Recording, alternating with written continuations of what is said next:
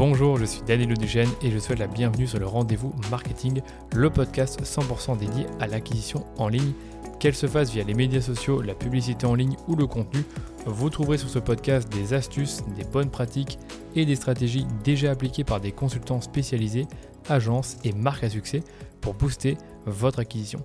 Et quant à moi, je me charge de tout dégrossir avec mes invités ou en solo afin que vous puissiez mettre en pratique ces conseils et ces stratégies dans votre business. Mais attention, dans le digital, ce qui était vrai aujourd'hui ne le sera peut-être plus demain, alors abonnez-vous à ce podcast pour rester constamment à jour. Ce podcast est rendu possible par DHS Digital, l'agence Social Ads experte en publicité Facebook que j'ai lancée pour accompagner les marques, jeunes ou établies, à accélérer leur croissance. Pour y arriver, on a développé une approche de la publicité qui combine expertise des leviers Social Ads, expertise créa et conseils stratégiques pour l'e-commerce. Et si vous cherchez justement à diminuer vos coûts d'acquisition ou scaler vos campagnes, je vous donne rendez-vous sur dhsdigital.eu pour m'en dire plus sur votre business. Bon épisode.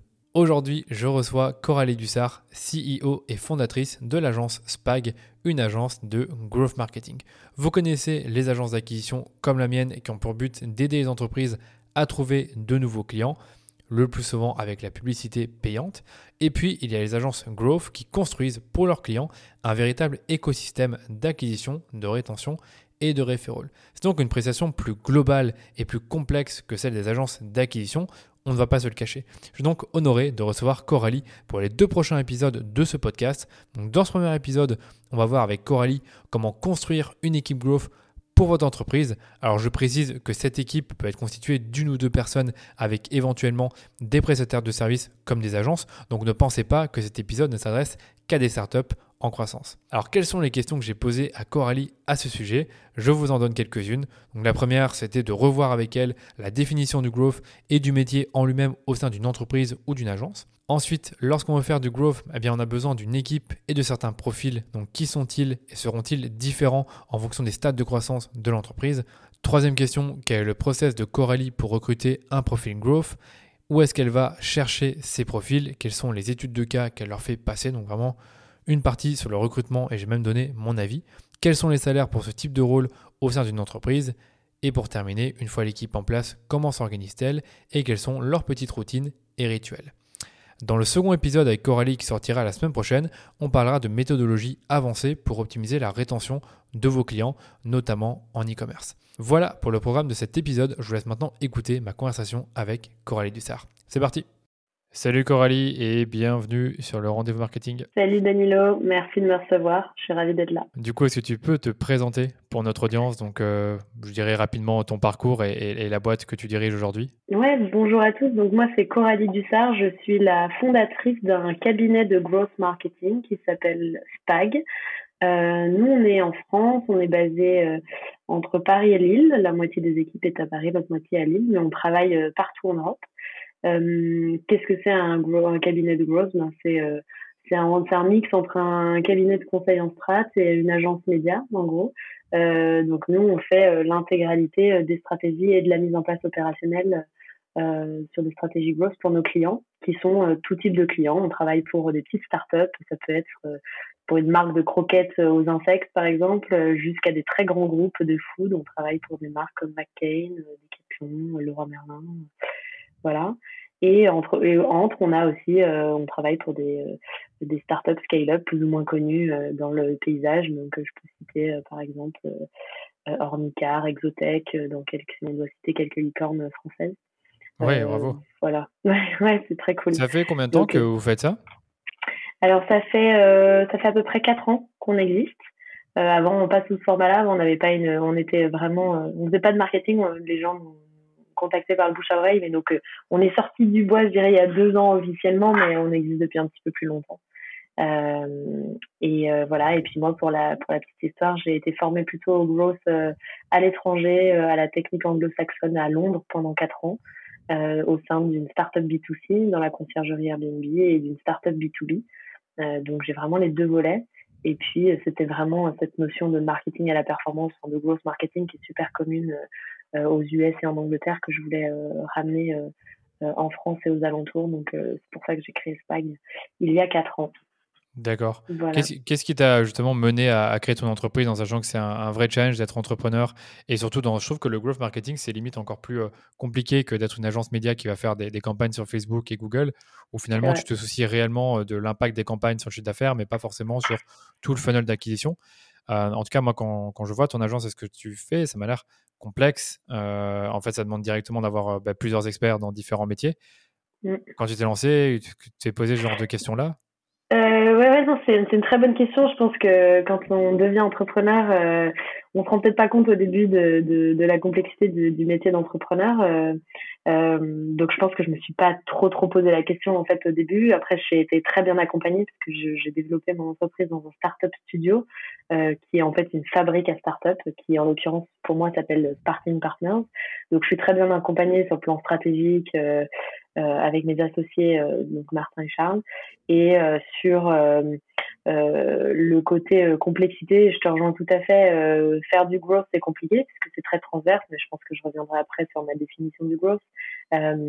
Et, donc, j'ai beaucoup de profils différents. Ce qui m'a motivé pour le faire, je dirais qu'il j'ai eu deux éléments déclencheurs. Le premier, c'est que quand je suis revenue en France après mes années d'expatriation, j'ai trouvé ça étonnant l'image que les agences avaient en France euh, une image pas très positive, euh, de, où il n'y avait pas de transparence, pas beaucoup d'échanges, euh, voilà, des coûts un peu exorbitants et voilà. Et puis justement, comme tu le disais, des agences très spécialisées où il fallait multiplier les agences, donc multiplier les coûts. Euh, et donc je me suis dit que je, ne comprenais pas en fait moi pourquoi pourquoi il y avait cette cette image là, sachant qu'en Angleterre les agences c'est là où il y a les meilleurs profils, c'est très expert, euh, c'est très reconnu.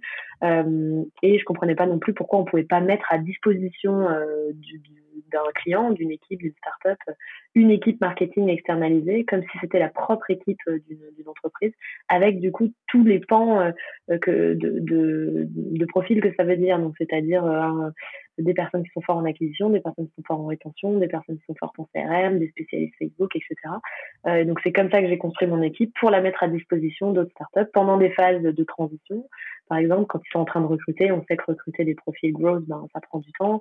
Donc il se peut qu'il y ait 6 euh, à 8 mois où ils ont besoin quand même d'accélérer leur croissance. Donc nous, on vient mettre notre équipe, notre squad entre guillemets à disposition, euh, ou euh, avant des levées pour démontrer de l'attraction forte, post-levée de fonds aussi pour euh, euh, justement euh, rationaliser les investissements.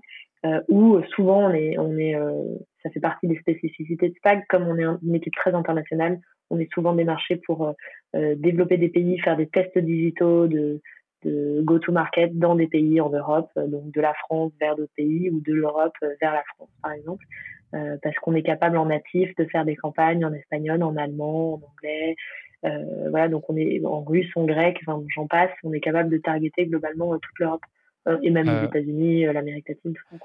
Ouais, c'est intéressant que vous pouvez faire des campagnes dans d'autres pays, mais même en interne, vous avez des personnes qui parlent différentes langues, en plus du français, anglais, et qui peuvent parler justement espagnol, grec, ça c'est bien ça. Ouais, ouais, c'est ça, ça, fait vraiment ouais, ça fait vraiment partie de notre ADN, ça pour le coup c'est vraiment différenciant. Je pense qu'on n'est pas du tout franco-français. Euh, déjà, notre positionnement géographique avec l'île fait qu'on est très proche de la Belgique, du Luxembourg, euh, de, de, des Pays-Bas, de l'Angleterre, de l'Allemagne. Euh, et en plus de ça, on a des personnes en natif en interne. Donc nous, on ne sous-traite rien en termes de langue. Euh, D'accord, ouais. Ça, c'est top. Moi, une question là, qui me venait en tête quand tu parlais, c'est tu parlais du fait de, de, mettre à disposition à des entreprises une équipe growth. Au mhm. début, donc il y a 4 ans, est-ce que directement tu as mis, tu as créé une équipe growth, on va dire, euh, de quelques personnes ou est-ce qu'au début c'était vous, l'équipe Growth, c'est-à-dire vous les fondateurs? Ouais, au début c'était moi qui faisais tout de manière très concrète. Je faisais à la fois la strat et l'opérationnel. Ce que je faisais, la différence, c'est que je prenais moins de clients en même temps.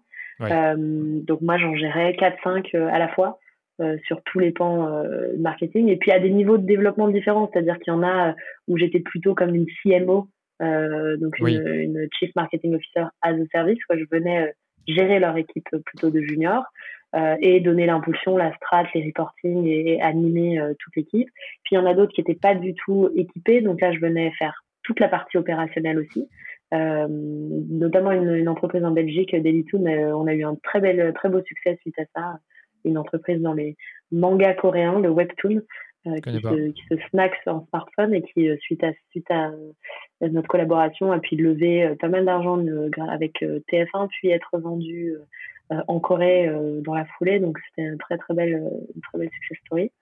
ou en Allemagne aussi, on a travaillé pour quelques marques en Allemagne de cette manière-là. Donc, euh, donc, au début c'était moi, puis petit à petit, euh, selon les demandes que j'avais, euh, bah, j'avais beaucoup de demandes de personnes qui parlaient allemand, donc j'ai recruté mon premier profil franco-allemand, voilà, spécialisé en digital, en acquisition. Puis après j'avais beaucoup de demandes en B2B, donc j'ai des experts en B2B maintenant. Et, voilà, c'est comme ça que j'ai construit l'équipe. De, de fil en aiguille, en fait, finalement, en fonction de la demande, tu disais, ok, j'ai une personne qui veut faire des campagnes en Allemagne, donc j'ai besoin d'une personne qui sait faire des campagnes mais qui parle aussi allemand, et ainsi de suite. Exactement. Voilà, tout à fait. ça n'a pas été, il me faut un, expert en Facebook, un expert en CRM, un expert en. Pas fait non, parce que moi j'avais quand même une palette de compétences qui me permettait de faire un peu de, de faire tous les trous de la raquette en fonction des profils que j'avais. Euh, et donc, euh, ouais, selon les demandes et selon euh, les difficultés des projets, j'ai petit à petit recruté comme ça. Bon, il se trouve que du coup, maintenant, aujourd'hui, j'ai tout type de profils qui parlent plein de langues, donc c'est parfait. Mais au début, ça fait bien évidemment petit à petit. Ok. Et aujourd'hui, rapidement, c'est quoi les challenges d'avoir une telle équipe est-ce que, par exemple, ça peut être des process, ça peut être euh, s'assurer que tout le monde soit content euh, ou que les gens montent en compétences ou euh, qu'est-ce que c'est C'est un peu tout ça à la fois, mais je te dirais que le plus gros challenge, c'est c'est les process. Quand on est en forte croissance, c'est bien structuré et nous d'avoir la même les mêmes standards de qualité sur tous nos clients donc on y arrive super bien mais je voudrais maintenant bien processer ça pour qu'on soit pour que ce soit plus facile pour tout le monde. Euh, pour ce qui est de les, rendre contents on a un ADN très très fort chez Spag de solidarité de, justement de culture super différente. Donc en termes de, de, de rétention et de, de montée en compétences c'est c'est cool. Il y a beaucoup de partage en fait chez Spag et puis on a même des parcours de formation assez poussés en interne on ah, forme au growth, ouais, on forme à la technique growth, mais aussi à l'entrepreneuriat, parce que ça fait partie, euh, voilà, de, de, comprendre le business de nos clients, c'est important. On fait, quand on fait du growth, on fait pas juste des campagnes marketing, et même au leadership. Donc on a maintenant, euh, j'y reviendrai un petit peu après, euh, sûrement des, voilà, des parcours internes. Ah bah écoute, ouais, avec plaisir pour y revenir, parce que moi ça m'intéresse de, parce qu'on veut aussi chez nous créer des petits parcours de formation avec euh, bah voilà l'expert en media buying qui nous fait des petites formations sur le Facebook, une autre, une autre qui nous fait des formations en Google et ainsi de suite, et qu'on peut. Euh, moi je suis pas du genre à vraiment à, ce que tout soit euh, gravé dans le marbre, mais que bah, chaque personne puisse former les autres à son métier mmh. et préparer quelque chose d'intéressant quoi. Ouais, mais, les process... bien, ça. Mmh. Ouais. Mais les process, c'est aussi quelque chose. Est-ce que ça fait partie de ton rôle, justement, de t'assurer que, que les gens en fait créent des process de, ce qu'ils font, c'est-à-dire voilà quelqu'un euh, réalise une, un, un, funnel par email qui marche mmh plutôt bien. Est-ce que tu vas lui demander finalement de le mettre euh, quelque part dans un Notion ou dans un Google Drive pour que tout le monde s'en souvienne Ouais, c'est un peu ça. Euh, alors c'est une culture, la documentation, la culture de l'écrit, c'est important. Au début, on s'est un peu construit euh, ça, dépend des profils. Il y en a qui l'ont naturellement, d'autres pour qui c'est plus compliqué. Euh, là, on essaye d'homogénéiser tout ça pour que tout le monde soit au même niveau. Euh, on a des outils de gestion de projet, nous, pour, parce qu'on a des projets complexes à gérer. Et dans ces outils de gestion de projet, on a des, des Notion-like, enfin des, des, oui, des, des, des endroits qui nous permettent de documenter. Donc maintenant, on documente tout ce qu'on fait. Euh, on a une data scientist par exemple pour qui la documentation c'est clé, enfin c'est naturel puisque comme les développeurs ils, documentent de manière assez euh, typique. C'est moins, ça l'est moins pour des grosses marketeurs ou des gros hackers. Euh, et oui, c'est mon rôle de faire en sorte que que tout soit documenté. Donc je suis assez, je suis assez rabat-joie là-dessus. mais c'est aussi le rôle de nos, on a des directeurs clientèle maintenant qui sont là pour s'assurer de, des standards ah, sur tous nos clients. Et nos directeurs clientèle euh, documentent eux aussi euh, les fiches clients, euh, les best practices, les, on a des how-to, on a pas mal de choses. voilà. Ouais, non, moi je suis dans ce même état d'esprit-là de, vraiment documenter un maximum de choses. Donc, admettons, quelqu'un fait un super document pour le, le Q4, donc euh, comment faire des, euh, organiser des campagnes Facebook Ads pour le Q4 et quelles sont les stratégies qu'on peut mettre en place? Je vais d'abord demander que, que ce document-là, en fait, on le mette quelque part dans notre Notion ou dans notre Drive et qu'on le complète au fur et à mesure. Euh, pour mmh. que derrière l'année prochaine on puisse le réutiliser. Un autre truc qui est important aussi pour ceux qui nous écoutent, si vous avez des équipes, c'est de vous assurer, comme disait Coralie, que tout le monde a un peu les mêmes méthodes de travail. Par exemple, chez nous, pour Facebook Ads, on, a, on est en train d'utiliser de plus en plus un tableau Excel pour gérer les campagnes, euh, un tableau qui va reprendre les tests qu'on réalise et les résultats qu'on voit, euh, des, pistes d'optimisation possibles euh, selon certains cas. Et en fait, l'idée, mmh c'est que tout le monde utilise ce tableau-là et documente tout ce qu'il fait sur un compte pour que derrière, si un jour notre client nous dit, ben voilà, qu'est-ce qui s'est passé sur le compte les trois dernières semaines, mais qu'on puisse le dire facilement. Et en fait, c'est euh, dans l'équipe, justement, j'en ai qui sont moins à l'aise à, le faire parce qu'ils ont moins l'habitude. Je pense que Coralie, elle connaît ça. Et d'autres qui euh, n'ont aucun souci à le faire parce qu'ils ont besoin de ce type d'outils pour bien travailler. Et ça, c'est vrai que pour les, agences et prestataires de services, c'est un vrai challenge que tout le monde soit un peu au diapason et euh, fonctionne de la même manière. Oui, tout à fait. Je te rejoins complètement là-dessus. Et les templates, ce que tu disais, en fait, d'avoir des, des, documents spécifiques qui fonctionnent pour tout le monde, ça, c'est clé. Euh, et puis nous, on a beaucoup de documents de monitoring où on met toutes les actions qu'on fait pour justement mm. voir l'impact de toutes les actions. Euh, en plus des sujets de reporting avec des, voilà des tableaux de, de prévision. Voilà. Mais euh, ouais, c'est un vrai sujet de mindset. Pour le coup, il faut oui, c'est ça. On a, on a, une personne de chez Alan qui va venir intervenir chez nous pour ah expliquer la documentation de, ah euh, tout est pareil. J'ai lu, lu, le livre, vraiment, tu as l'impression que c'est incroyable. Franchement, quand j'ai lu le livre, c'est très difficile à mettre ça en place euh, chez nous. Il faut vraiment être très rigoureux, mais c'est incroyable. Quand j'ai lu le livre, j'étais choqué. Quoi. Mmh, voilà. Donc, euh, on va essayer de s'en approcher, pas de tout faire, parce que je pense que la culture de l'oral et le partage, c'est important aussi. Euh, en tout cas, même en vidéo, euh, enfin en visu, pardon, de voir. Euh, nous, on a une culture du bureau qui est assez forte, ah où tout le monde partage des choses, etc. et je trouve que les meetings en one-to-one, c'est sympa pour faire passer les messages et, bien brainstormer. Après, c'est important de mettre par écrit, ça permet aussi une vraie rigueur dans l'analyse. C'est top. Ouais, c'est ça. Pour moi, une réunion doit toujours en fait avoir un compte rendu. C'est de, on va dire, c'est devenu un second, ce, comment dire, allez, euh, seconde manière de penser, c'est de se dire voilà, on fait une réunion, on note ce qu'on s'est dit. Pour moi, c'est indispensable. Mais ouais, je te rejoins sur pas mal de trucs. C'est vraiment les mêmes challenges qu'on a, je pense, dans les, dans les, quand on est agence, prestataire de service. C'est la mm. culture de l'oral, euh, de l'écrit. Euh, s'assurer que tout le monde suive un peu la même manière de, enfin, une méthode de travail, on va dire, qui a montré son efficacité. Et ça me paraît normal, en fait. Donc, Hyper intéressant. Ben, et puis même, j'allais dire, toi, pour euh, Agence Growth, je pense que tout ce qui est monitoring, c'est encore plus important que pour nous parce que vous devez vraiment tout, tout regarder, l'impact de chacune des actions sur euh, euh, le coût d'acquisition, sur la rétention, le taux de réachat, enfin toutes ces choses-là. Donc je pense que c'est encore plus pointilleux que, ben, que les agences médias qui font de l'acquisition. Ouais, on, revient toujours au funnel AARRR dans, dans ce qu'on fait pour valider nos actions. Euh, voilà ce modèle, euh, donc je le répète au cas où vous ne connaissez pas, mais en français ça donne acquisition, activation, euh, rétention, recommandation, revenu. Quand nous on met nos stratégies en place, on intervient à toutes ces étapes de ce funnel sur plein de leviers différents. Donc on a des voilà, on a des matrices assez complexes pour pour suivre ce qui est fait partout. Voilà. Et bien s'assurer que tout fonctionne.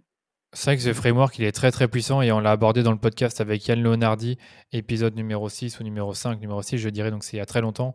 Euh, donc vraiment un, épisode que je vous conseille.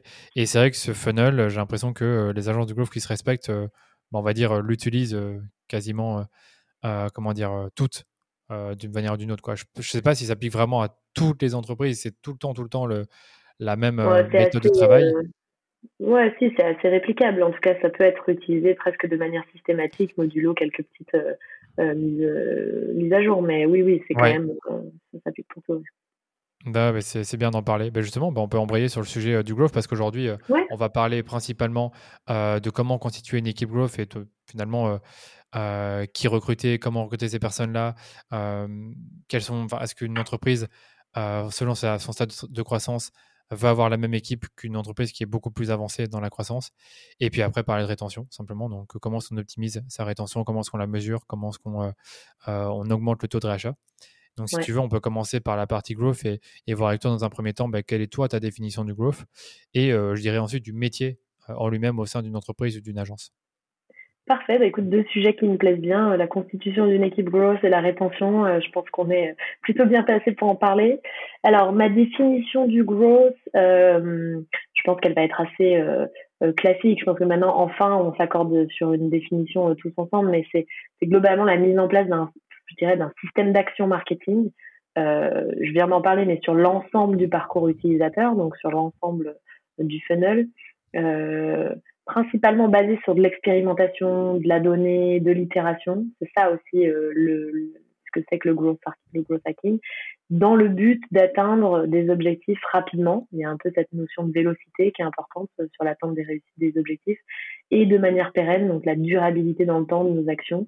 voilà, on essaye de pas faire que des feux de paille, ça c'est quand même mieux, et de construire un système qui se qui, se répond et qui, s'abreuve de données et, qui s'améliore.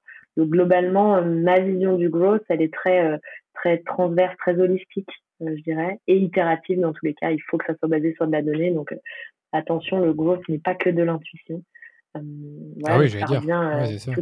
Ouais, ça revient au modèle AARRR. Ok, on mesure tout.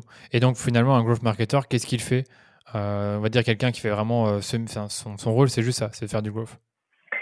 ça, c'est une très bonne question. Je pense qu'il y a pas mal de personnes qui devraient se reposer cette question quand ils veulent candidater ou quand ils arrivent dans un poste, quand ils font du growth marketing. alors que ce soit en entreprise ou en agence ou en cabinet comme chez nous, mais globalement, faire du growth, ça veut dire euh, être, faire de la croissance. Donc, pour faire de la croissance, c'est quand même un, un objectif euh, évident, c'est de comprendre euh, les objectifs de la croissance et comment on peut y arriver. Donc, c'est-à-dire que ça passe par le produit ou le service qui est vendu. Euh, donc, euh, ça, c'est le premier enjeu, je pense, c'est de bien comprendre ça, bien comprendre les points de différenciation, comment les améliorer. Donc, le growth marketer ou growth hacker a quand même un, un devoir de d'amélioration de produit, de, de compréhension du produit, voilà. Mm.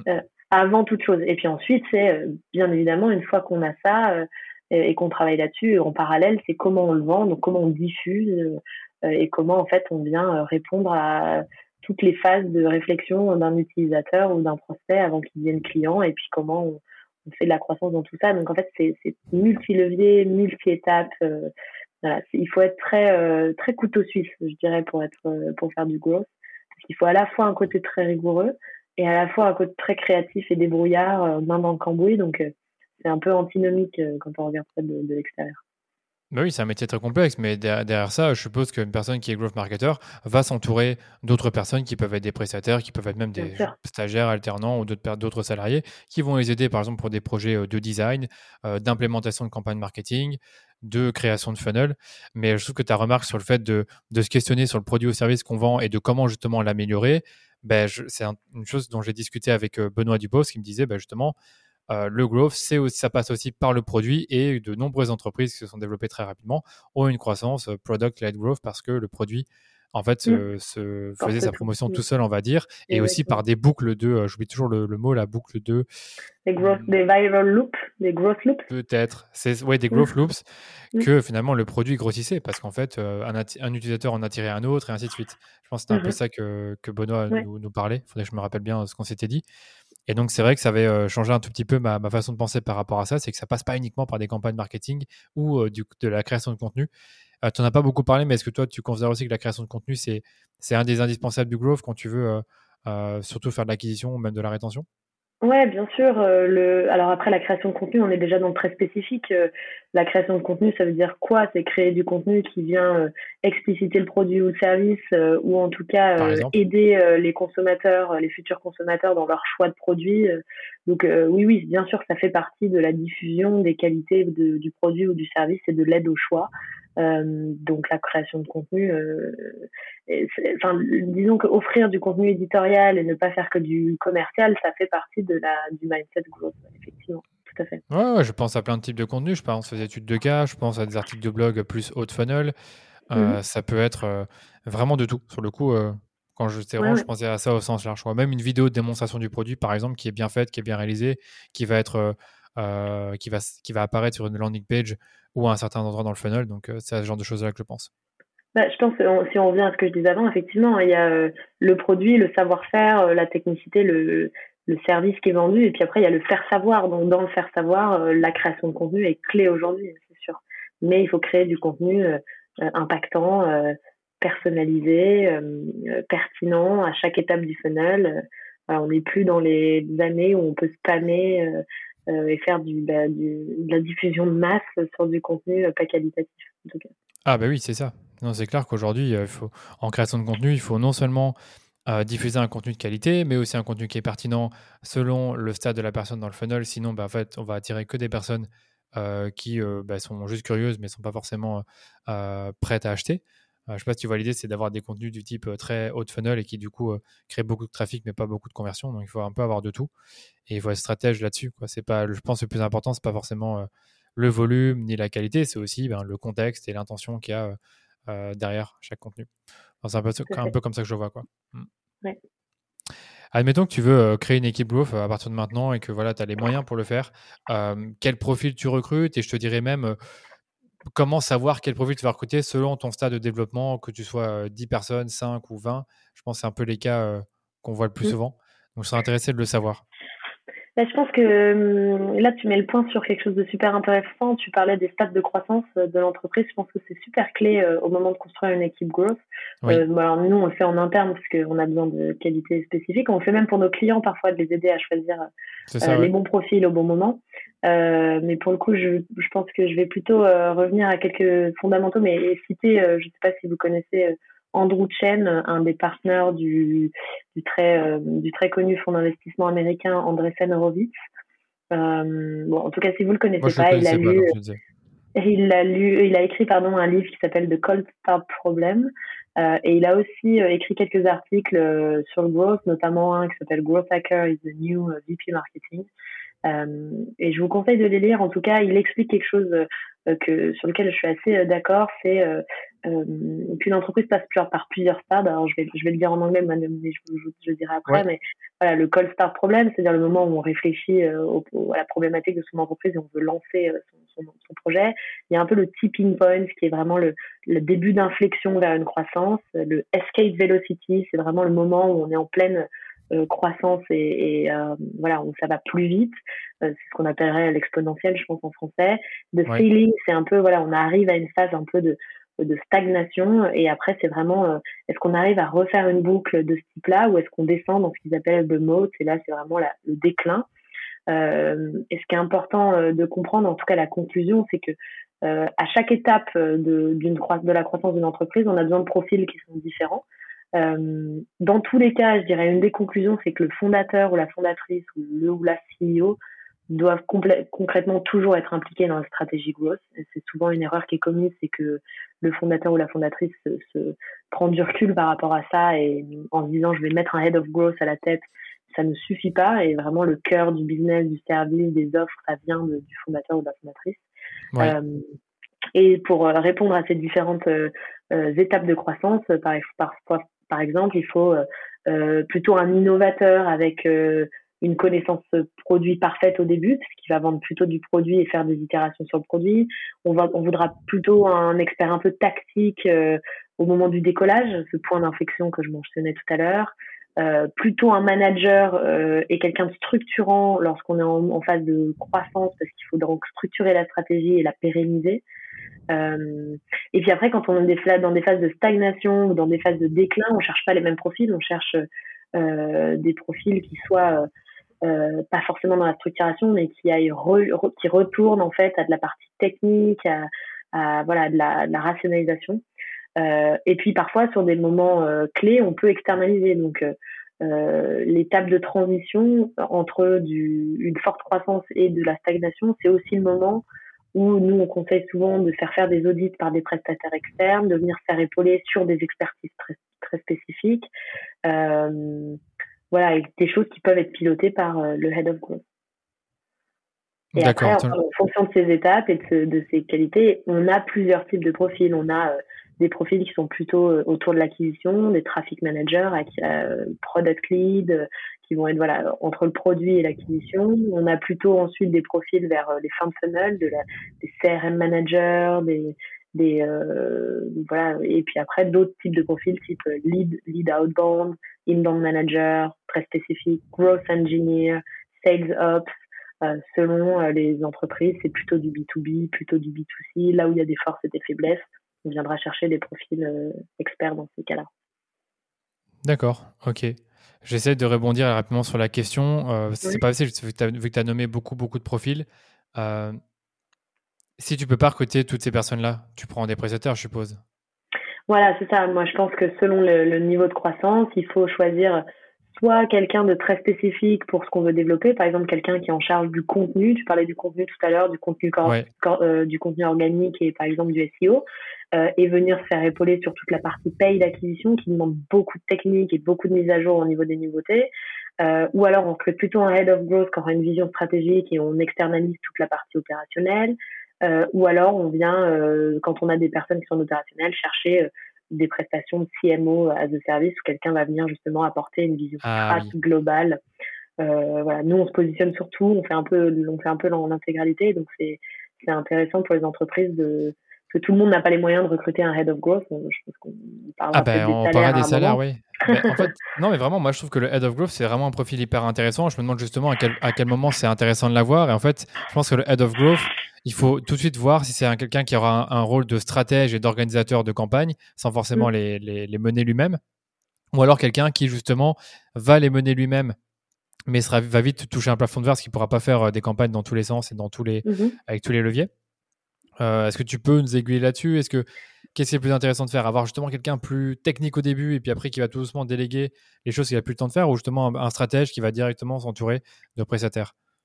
Bah, euh, tout ça va aussi être drivé très fortement par l'étape dans laquelle est l'entreprise. C'est-à-dire qu'un profil head of growth euh, qui aujourd'hui va coûter en moyenne sur le marché français entre 60 et 80 000 euros, mais qui a au moins 5 ans d'expérience.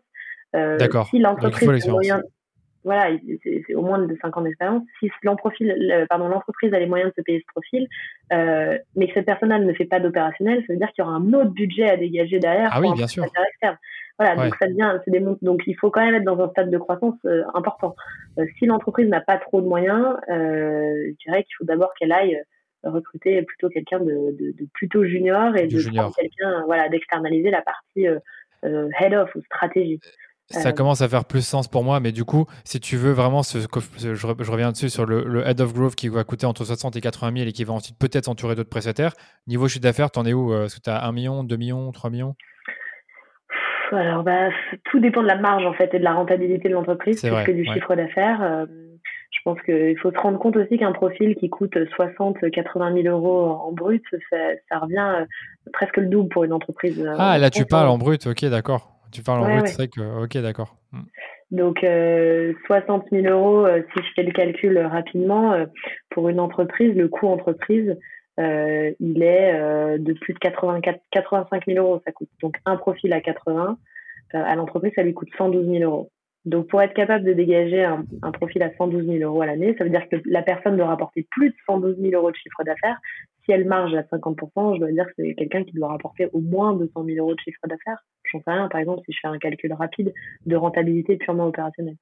Mais euh, euh, c'est ça. Pour, bah, pour, générer 200 000 euros de chiffre d'affaires, il faut sûrement faire, euh, bah, je sais pas, investir des 10, 20 000 euros sur, sur des plateformes et ensuite avoir bah, de rentabilité à x5, x6. Je sais pas, là, je suis en train de faire des calculs rapides aussi.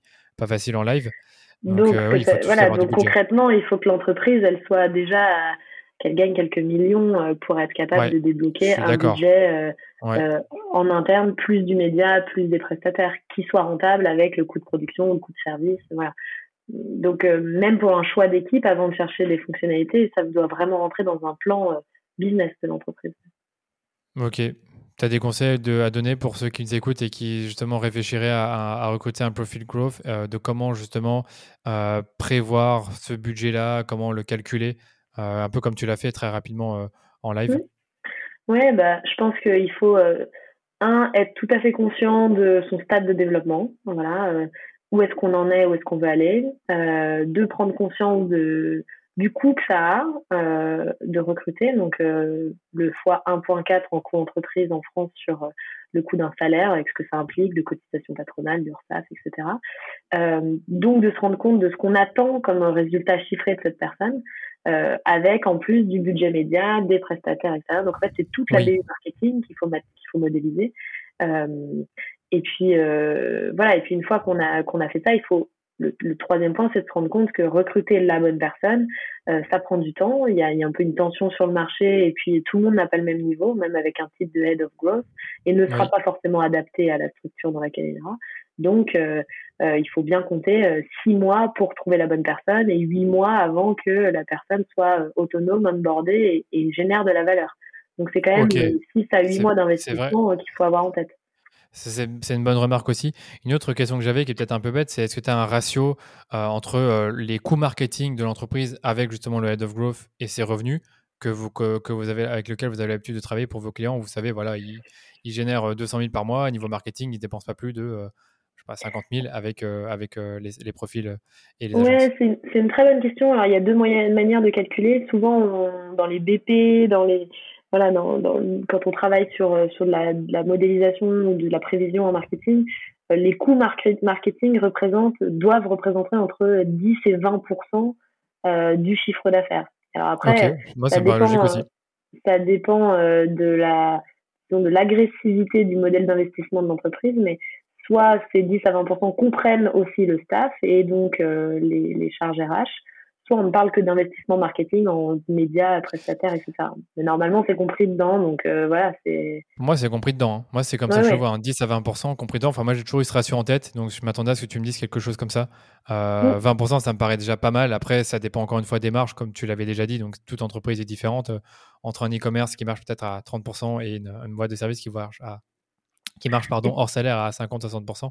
Donc, euh, et puis on parlait de l'agressivité d'investissement, c'est-à-dire que certaines entreprises décident de ne pas être rentables euh, sur leurs ah, premières années. Euh, voilà, donc ça c'est d'autres, c'est d'autres sujets. C'est pour ça que c'est un peu difficile de se prononcer. Mais si on prend l'exemple de, de Deliveroo ou Uber Eats par exemple, qui dépensent énormément en acquisition, en marketing, n'en sont pas à de la rentabilité opérationnelle sur leur euh, voilà à 20%, c'est-à-dire qu'ils en sont à 100%. ouais, c'est très sûrement. je n'irai pas m'avancer, j'ai pas assez d'expérience pour le savoir et pour le deviner. ok, là c'est beaucoup plus clair. En tout cas, c'était vraiment un truc euh, difficile à, à défricher. Euh, mais après, qu'est-ce que je vais dire d'autre? Et si justement tu, tu, décides de prendre, de te rabattre sur un profil plus junior, quelles sont les choses à savoir, à avoir en tête pour pour pas se tromper et pour prendre la bonne personne? Je pense qu'il faut savoir que pour les profils growth, ce qui est important, c'est euh, beaucoup de qualités de qu'on appellerait soft skills, donc des qualités de, de, à la fois de savoir-être et de, de, potentiel. Je pense sur des profils plus juniors, il faut absolument des personnes qui ont la double casquette un petit peu schizophrène de tendance à être super rigoureux, carré, analytique et pour autant euh, euh, créatif, hein, qui ont cette volonté et curiosité, cette, cette curiosité, cette envie d'apprendre et une courbe de croissance de pardon d'apprentissage rapide. rapide à, force de parler de courbe de croissance, je dis le mot tout le temps. Euh, mais euh, voilà, j'irai chercher euh, un potentiel d'apprentissage et de curiosité parce que pour être bon en growth, faut faut se renseigner tout le temps, faut faut écouter des podcasts comme le tien, il faut lire des livres, il faut lire des articles, des blogs, ah, il faut suivre des gens sur LinkedIn, il faut lire des newsletters. ça demande un, un, investissement intellectuel ou en tout cas une envie de de s'investir pour devenir bon. Euh, parce que c'est pas les trois tutos de comment mettre des campagnes Facebook en ligne qui vont faire de quelqu'un un bon growth. Et ça demande aussi une maturité business. Donc euh, voilà, cette euh, curiosité-là sur des profils juniors, je pense, voilà, avec quelques bases quand même, hein, de rigueur, de base, d'analyse. Voilà. Tu as quelques compétences déjà acquises. Mais franchement, tu as trop bien résumé ce que j'avais en tête, vraiment analytique, créatif, curieux, c'est-à-dire qui se forme en continu, et dernièrement qui a des connaissances business et qui est capable de comprendre bah, des sujets comme la marge, les coûts, euh, euh, mm. les coûts d'acquisition, les rapports, les ratios entre coûts marketing et, et revenus générés. Euh, franchement, c'est très bien résumé. je vais te poser aussi comme question, bah, c'est quoi finalement ton, ton, process de A à Z pour recruter un profil growth?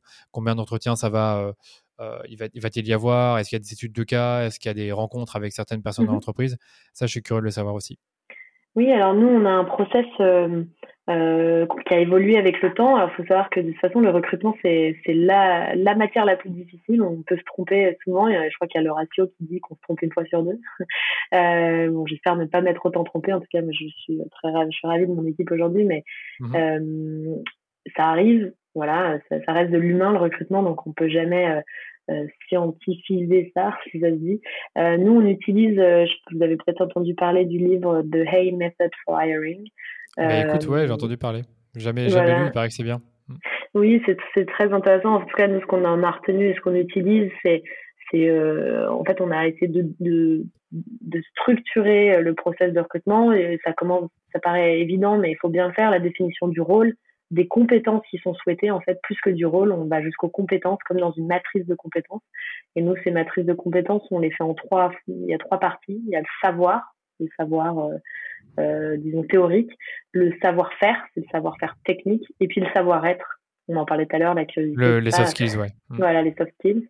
Donc, c'est un mix de hard skills et soft skills, et puis euh, dans les hard skills, de savoir théorique et de savoir technique.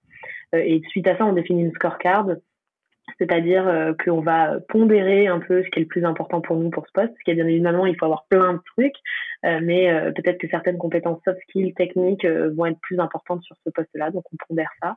Et puis ensuite, nous, pour éviter un maximum d'erreurs, maintenant, on a plusieurs interviews, donc on commence par un entretien RH, qui est un entretien de voilà, de compréhension du profil, de présentation, de, de, découverte, voilà. etc. Mm. Exactement, de motivation. Si la personne est sélectionnée, ensuite on fait passer un cas pratique. Le cas pratique, il est technique directement pour faire euh, pour checker les, compétences euh, techniques. Euh, ce cas pratique, il est, présenté à des, à des opérationnels de l'équipe dans une langue étrangère, généralement l'anglais. et ensuite, si toutes ces étapes sont passées, que c'est validé, que les scorecards en fait moyenne de tout le monde dépassent le score idéal et que les, les recommandations sont positives, moi je fais passer un dernier entretien euh, là, pour le coup, pour cerner le potentiel, l'envie, la motivation, comment euh, cette personne s'intégrerait dans l'équipe, parce que le, le, le, fit dans la culture d'entreprise est super clé aussi.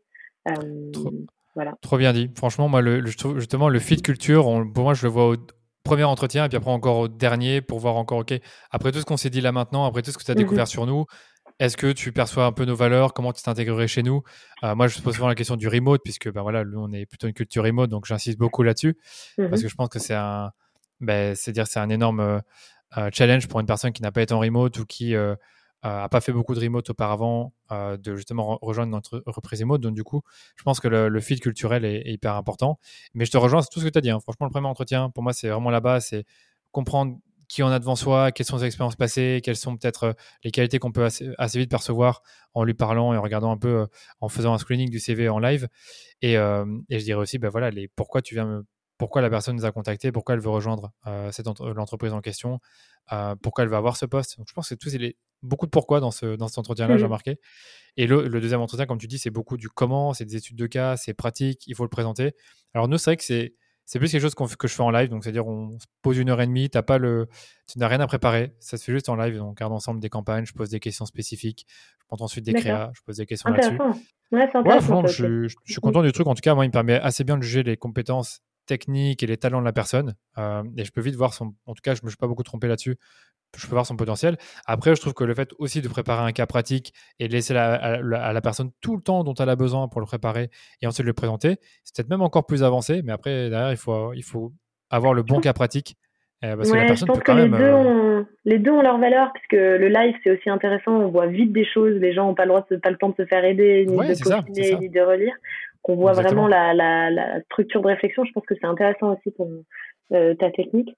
Et, Ouais, non, non, je pense que voilà, après on ne réinvente pas la roue, mais là où je te, je te rejoins aussi, c'est que nous on essaye beaucoup de, euh, on dit tout aux entretiens, notre culture, comment on est, il n'y a pas de surprise, c'est-à-dire que euh, parce que parfois les erreurs de recrutement, c'est pas tant que nous on s'est trompé sur le profil, c'est aussi que la personne s'est trompée sur ce qu'elle imagine être euh, sur le poste et l'équipe. Euh, donc pour laisser le moins de, de, de déception possible, voilà, on, prévient. Donc euh, on dit, on peut dire aussi que ben, le growth c'est une matière exigeante. Le growth en cabinet de growth, ben, c'est encore plus exigeant. Donc on parle de euh, aussi de l'intensité de travail, de l'intensité d'apprentissage, de la rapidité de, de, qu'on attend sur les courbes sur les courbes d'apprentissage, sur euh, de jongler entre les sujets. Tout ça c'est tout dit. Voilà, comme ça au moins les personnes elles rentrent en connaissance de cause et on a moins de désillusions de notre côté comme de l'autre côté. Euh, et généralement c'est aussi des feedbacks qui nous sont donnés euh, par les personnes qui nous rejoignent. C'est ah tu nous avais pas menti sur euh, l'équipe elle est trop sympa solidaire voilà ah tu nous avais pas menti bah du coup je suis pas surprise sur la charge de travail je suis pas surprise sur l'intensité euh, voilà, et, comme ça, au moins, il y a moins de.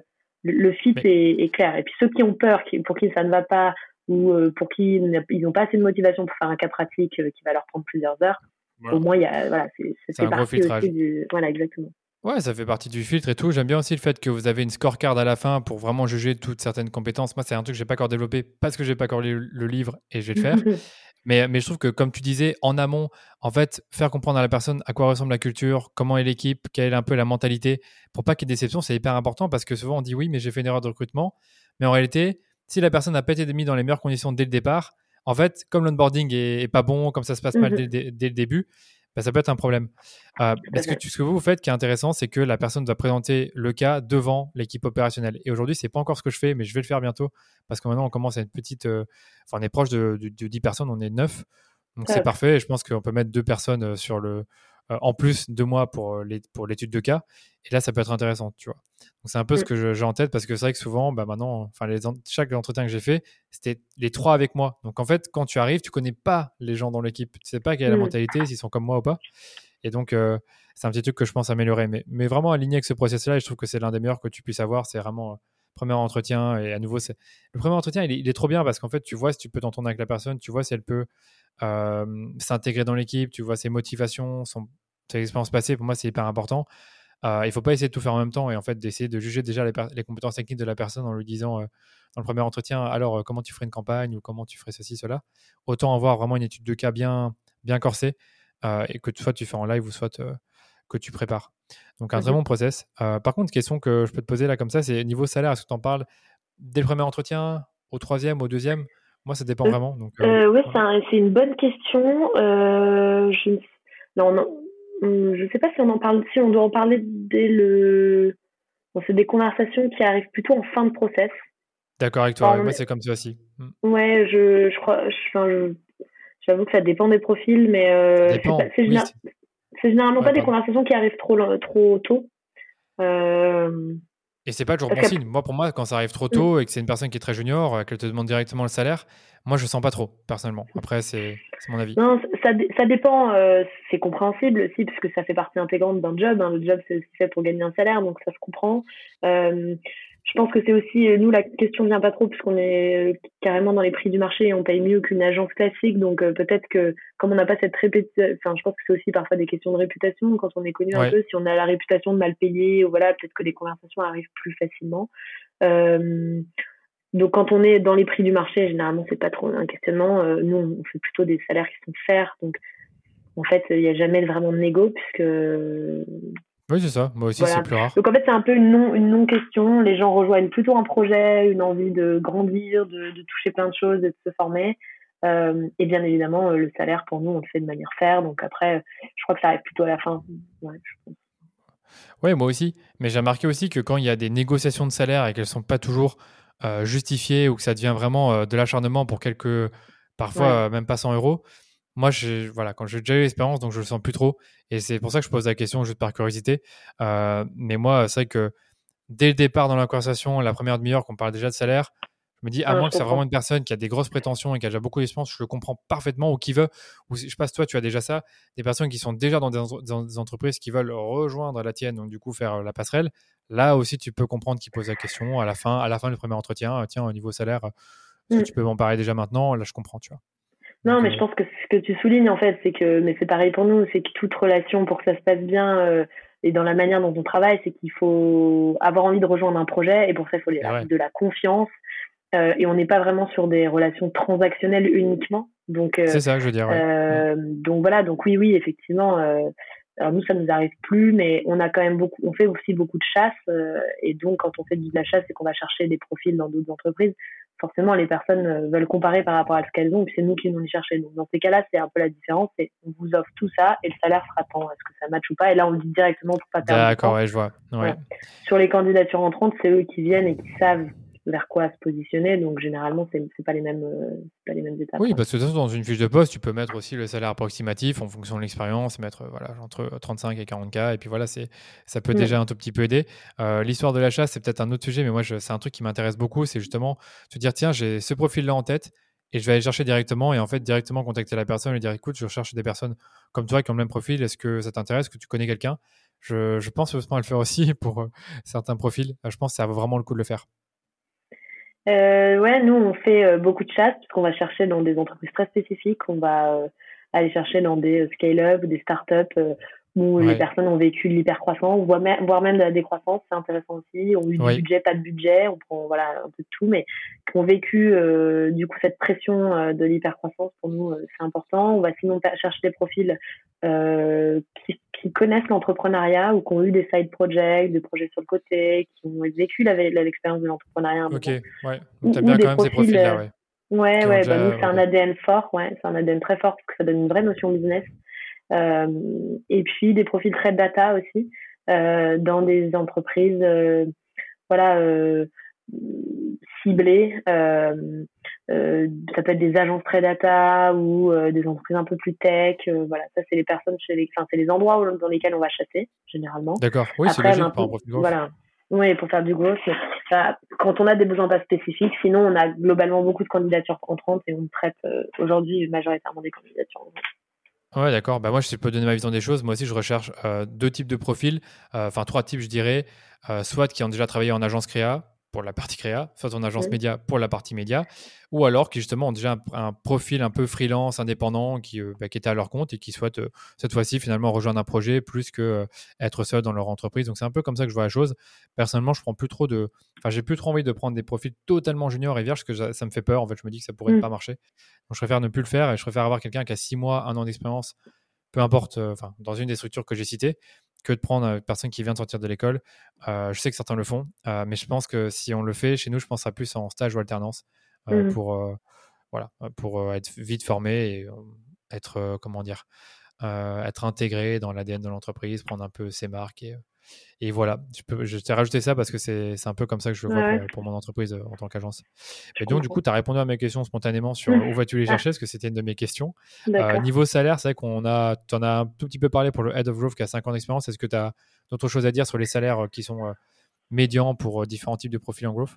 Ouais, je pense que. Hum, alors, je me base aussi sur une étude qui a été faite par mon acolyte Jérémy Goyot, avec qui on organise justement les Growth Awards, euh, euh, les premiers Growth Awards cette année en 2022, mais euh, qui on va faire cet événement plusieurs années d'affilée, où on remet des awards justement à des stratégies growth, des head of growth, etc. Et qui lui a, a créé une petite communauté autour du growth qui s'appelle Growth Talents, où il a fait cette étude justement des salaires.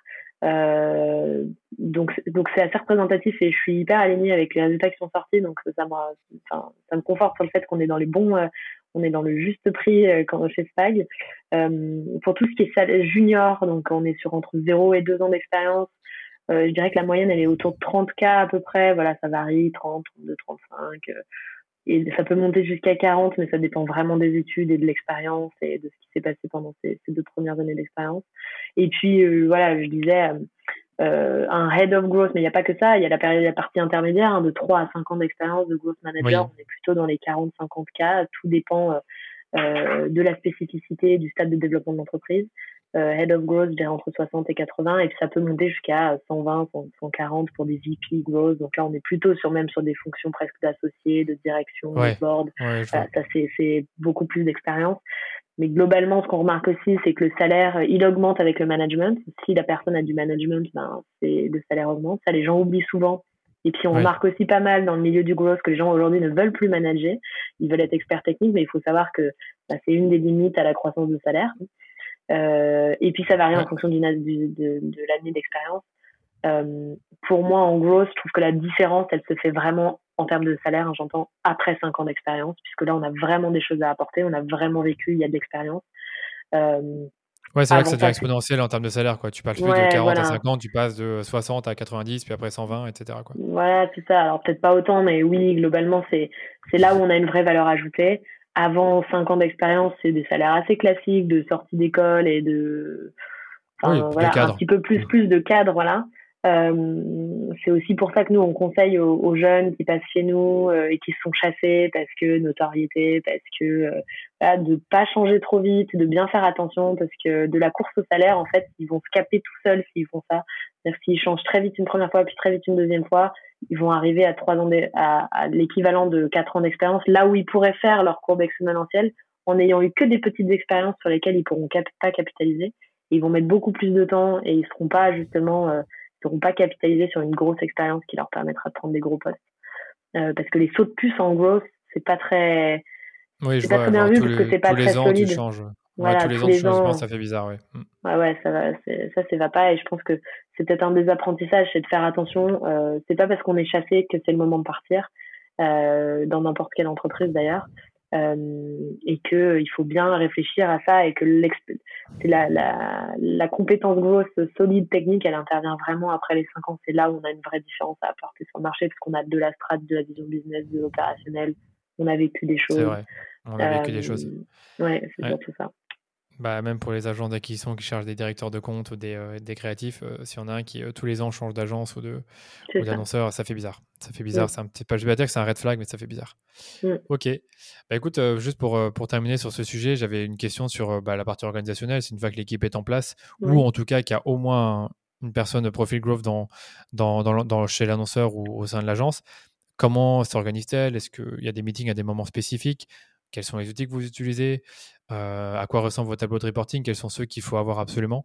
Donc voilà ce que je t'avais, euh, un peu énoncé avant. Oui, là, plein, plein de questions en une. oui, je sais, je sais. C'est parce que euh, on peut commencer, si tu veux, on peut commencer par vraiment la partie, excuse-moi, la partie organisation et meeting. Ouais, non, non, pas de problème. J'ai retenu. alors, je vais parler de mon cas et puis après ce qu'on conseille à nos clients, parce que c'est spécifique. Nous, ce qu'on conseille en cabinet de growth, enfin, ce qu'on a nous, euh, ce qui nous importe le plus, nous, ce sont les performances de nos clients. Donc nous, on a vraiment euh, des meetings euh, tous les lundis matins de performance de tous nos clients, voir où ils en sont dans leur campagne, qu'est-ce qui est en cours, comment on modifie ça. Donc on a toutes nos courbes par rapport à l'objectif où on en est, est-ce qu'on est dans les coûts, voilà. Euh, et en fait, on a l'outil est très simple. Hein, on, on, a un PowerPoint avec une slide par client et, et d'accord. c'est carrément ça, ouais. Ok, d'accord. Donc chacun va remplir une slide et ouais. toute l'équipe est au courant de tout ce qui se passe. Euh, Trop bien. Euh, sur tous les clients pour donner son avis, aider, trouver des nouvelles. Euh, des nouvelles idées, sauf sur des clients où on a des clients qui peuvent être concurrents, ça arrive parfois, donc eux ils sont pas dans les, les weekly meetings. Euh, et donc là, les données sont confidentielles. Et puis, euh, on a, nous, ensuite des canaux Slack par équipe projet, euh, par client, où justement, toutes, les, toutes les données des clients sont diffusées dessus. justement, les campagnes sont lancées, c'est ça les perfs, etc. Donc comme ça, ils peuvent rebondir les uns avec les autres. Ça, c'est pour nous. Euh, et pour ce qui est euh, des et puis après les, les, les, chefs de projet, enfin les, growth marketing experts font leur meeting avec leurs équipes dans la semaine en fonction de ce qu'il y a à faire. Et après, ce qu'on conseille, nous, à nos clients et ce qu'on met en place chez nos clients, généralement, ce qu'on appelle des growth meetings? Euh, ça dure, ça peut durer euh, une heure, mais ça peut être court aussi. Hein, c'est une fois par semaine. On revoit, euh, ça commence par 15 minutes de revue des, des indicateurs performance et, et des, des, de là où on doit focus, donc, euh, des gros angles principaux. Puis 10 minutes où on regarde les sprints de tests qui ont été faits la semaine d'avant. Euh, voilà, euh, qu'est-ce que ça a donné, les résultats, comment on itère, euh, où est-ce qu'on va cette semaine. Donc ça, c'est 15 minutes d'après, généralement d'apprentissage des tests qui, qui, vont orienter la suite. on revérifie si on n'avait pas des idées un petit peu les cinq dernières minutes dans le backlog, des idées créatives de long terme qu'on pourrait mettre en place. voilà. Et puis, globalement, on finit les 15 dernières minutes par on sélectionne les projets, on priorise et on organise les next steps pour la, les, prochaines étapes pour la semaine à venir. C'est assez structuré. C'est le focus, les indicateurs de performance, on regarde les tests, les résultats, les apprentissages des tests et ensuite on prévoit la semaine d'après. Ouais, j'aime beaucoup cette structure de meeting et c'est un truc qui peut être carrément utilisé. Enfin, c'est plus ou moins ce qu'on fait avec euh, nos clients quand on a des meetings hebdo, quand ils ont des gros budgets. C'est plus ou moins ce que tu as dit. Hein, c'est revue des performances. Qu'est-ce qui s'est passé la semaine dernière en termes de sprint, itération. Enfin, nous, on appelle ça plutôt des tests. Et mm. puis après, ben, quels sont les recos pour la semaine suivante, euh, les actions qu'on va mener. Donc, euh, ça, j'aime bien. Tu parlais aussi des growth meetings que vous avez, enfin, pas des, meetings que vous avez en interne où chacun va présenter une problématique client, en tout cas, les résultats, les problématiques. Nous, on fait pareil, mais avec Notion. Et c'est pas des PowerPoint, c'est juste que chacun va présenter euh, va parler de ses 5-6 clients et on va en parler. Le truc, c'est qu'on est limité par le temps, donc comme ça dure une heure, euh, souvent on va un peu vite. Donc ça pourrait durer plus longtemps. Euh, moi, j'assiste encore et je trouve que c'est hyper intéressant pour tout le monde parce que comme tu disais, les gens peuvent intervenir, donner leur avis. Ah, moi, j'assiste à tous les weekly meetings de toutes les semaines. C'est normal. Tout ce qui se passe. ouais, c'est ça, c'est ça. Alors, tu mm. vois, voilà, ton équipe, je pense que vous êtes une bonne vingtaine, voire même plus. Et, et pour autant, tu, tu, vois tout ce qui se passe. Et en fait, d'ailleurs, en fait, tu, tu perds pas ta compétence, tu perds pas ton expertise. Tu vois un peu les, les, mm. les, les problèmes qui, qui, sont récurrents et qui reviennent. Et tu peux en parler sur des podcasts. Donc, c'est important. Ok. Euh, et une dernière chose, est-ce que vous avez des routines euh, rituelles euh, pour, bah, qui encore une fois liées à l'organisation et la cohésion de l'équipe?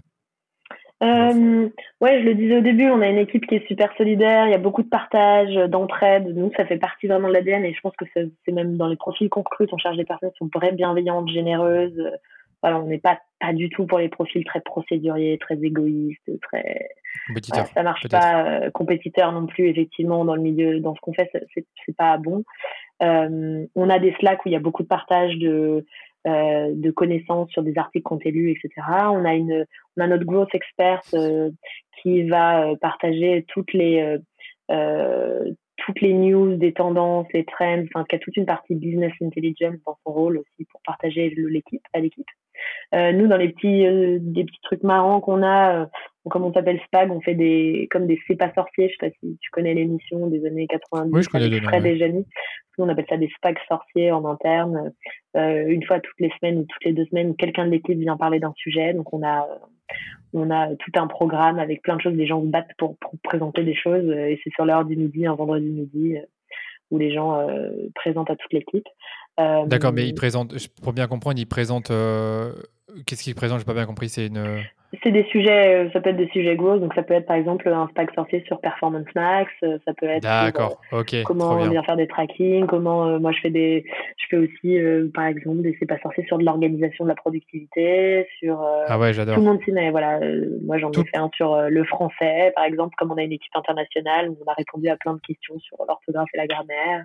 ah mais c'est génial, ouais, j'adore. C'est un truc que je voudrais bien mettre en place. Donc tu le fais toutes les deux semaines, une heure ou plus qu'une heure? Ouais, entre toutes les toutes les semaines ou toutes les deux semaines une heure euh, le vendredi midi. Vraiment une très bonne idée. Merci pour le conseil. Euh, et j'allais dire, nous aussi, on a une chaîne Slack euh, qui s'appelle Veille, où on met justement bah, les articles qu'on a lus et, et limite ceux qui veulent les lire les lisent. Mais c'est vrai que je, moi, j'impose plus de lire un article ou d'écouter un podcast. Ce que je faisais avant, c'est écouter ça, lisez ça. Là, mm. on a le channel et chacun donne son. Enfin, en fait, c'est tout le monde est responsable en fait d'apporter sa connaissance et ce qu'il ce qu'il lit au quotidien. Ouais. Et voilà. Et puis après, comme je disais, on a des parcours de formation interne qui sont euh, sur trois thématiques le growth, euh, l'entrepreneuriat, le leadership. Où là, on a aussi des vraies formations euh, qu'on paye comme tout le monde, des formations no code, voilà. Et puis pour tout ce qui est entrepreneuriat, on a mis en place tous les mois, on a un entrepreneur connu qui vient parler dans nos bureaux à l'équipe de son expérience entrepreneur, euh, voilà, les, petits hacks de growth qu'ils ont fait. Ah, c'est une bonne idée ça, ouais. Voilà, c'est une bonne idée. Sympa. Et puis, euh, et puis après, on a des séminaires comme tout le monde où on travaille toute la journée et puis on fait la fête le soir. Ouais, je vois. Enfin, quand tu dis séminaire, c'est plutôt team building ou c'est vraiment, tu appelles ça un séminaire? Parce que nous, on aime bien parler de team building et là, c'est plus deux, trois jours ensemble. Et en effet, on peut faire des petits ateliers, mais pas forcément un séminaire toute la journée. Ou euh, ah les On a les deux. Alors, nous, on est 25 maintenant, donc nous, on fait, on fait plutôt une journée de travail. C'est très studieux la journée. Euh, et euh, après, on a déjà fait aussi plusieurs jours. Ça dépend des fois. En fait, on regroupe les bureaux euh, ensemble. Et, voilà. Oui, parce que vous avez des bureaux à Lille et à Paris. Ok. Ouais. D'accord. Donc, séminaire, ça, c'est une bonne idée. Et les journées. Donc là, tu parlais aussi de journée formation ou après-midi formation. quand tu dis que c'est payant, c'est tu, tu fais intervenir des, intervenants externes ou c'est des gens justement de. Ouais, ouais, c'est ça, c'est ça, des intervenants externes. Enfin, on a des formations d'autres personnes spécifiques sur des sujets. tu vois, on va une personne chez nous qui va suivre cinq mois de formation en no-code, une personne chez nous qui va suivre une formation en en Google avancé euh, plus plus plus euh, et qui partagera oui. autres. Euh, voilà, c'est spécifique par exemple, ça dépend des sujets. D'accord, c'est spécifique, ça dépend des besoins. La personne va la suivre, elle va sûrement avoir des slides de présentation, un recording ou un truc comme ça, et puis après elle le partage aux autres. Ouais, ouais. Je vois. Très bonne idée. Ça marche. Écoute, j'ai terminé pour mes questions là-dessus. C'était plus long que ce qu'on avait que j'avais pensé au départ, mais c'est pas grave, c'était trop intéressant. Mais si tu as encore l'énergie, on peut, on peut y aller à fond sur la, rétention et, vraiment aborder ce sujet de, de A à Z. Je serais ravi de partager la rétention à ton audience. C'est déjà terminé pour la première partie de cet épisode sur le growth. La semaine prochaine, je vous retrouve pour parler rétention avec Coralie. Ce sera un peu plus technique que ce qu'on a vu aujourd'hui, mais soyez sûr que ça vous sera utile. Si vous avez aimé l'épisode, vous savez ce qu'il vous reste à faire, parlez-en autour de vous, laissez-nous une note 5 étoiles sur Apple Podcast ou sur Spotify, ça vous prend à peine 2 minutes. Et nous, ça nous permet de faire grandir la communauté autour du podcast. Allez, je vous dis à très bientôt pour un nouvel épisode du Rendez-vous Marketing.